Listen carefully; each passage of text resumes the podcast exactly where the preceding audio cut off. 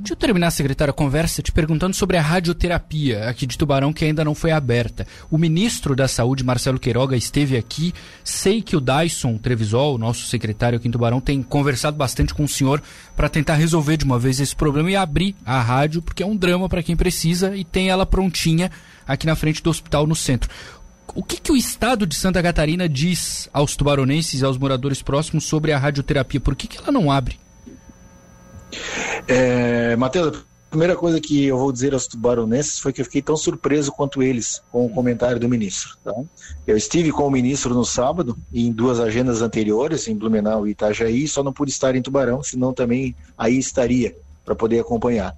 Quando o ministro faz a fala que ele fez, dizendo que ela está pronta para abrir, só depende do Estado, ele quer dizer que ele reconhece né, que está ok, que pode abrir.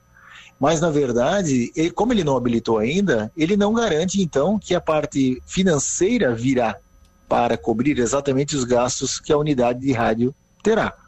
Por isso que, no dia de hoje, seguindo todo, todos os trâmites que nós fizemos já nos últimos dias, no dia de hoje saiu da secretaria e volta, chega no hospital, então, o contrato para o hospital submeter, eu sei, se eu não estiver enganado, que a, a, a, rádio tem que submeter a seu, ao seu grupo de gestão que está em São Paulo, se eu não estiver equivocado. Isso, é uma instituição de São Paulo, isso gestão, mesmo. Isso, para assinar os documentos e nós em seguida já começaremos então os trâmites voltados exatamente a que seja é, é, pago né, os procedimentos que serão realizados. Importante então também, é, Matheus, trazer uma informação a quem nos ouve. Não tem dinheiro novo do Ministério. Tá? Essa habilitação que o Ministério vai fazer, ele vai recolocar valores que estavam em Criciúma, que era referência da rádio para o tubaronense, e trazer para Tubarão.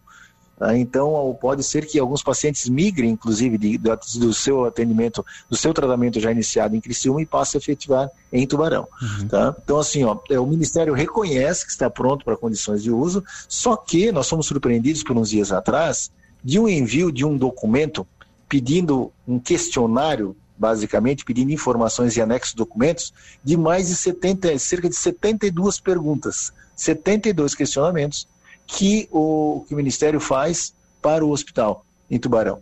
Tá? Esse documento passou por nós, já se encontra hoje no hospital, que está vencendo né, todo o time necessário para responder todos esses questionamentos.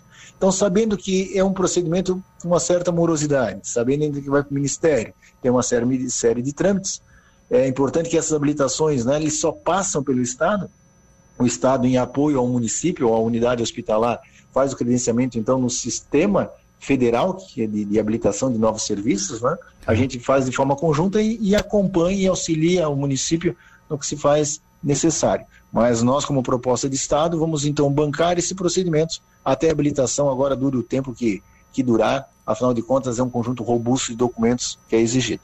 Tá bom, B, pois não. Secretário, muito obrigado por nos atender. Estamos à disposição aqui na Rádio Cidade em Tubarão. Um abraço para o senhor e bom trabalho. Matheus, obrigado. Uma excelente noite a todos. Pois não.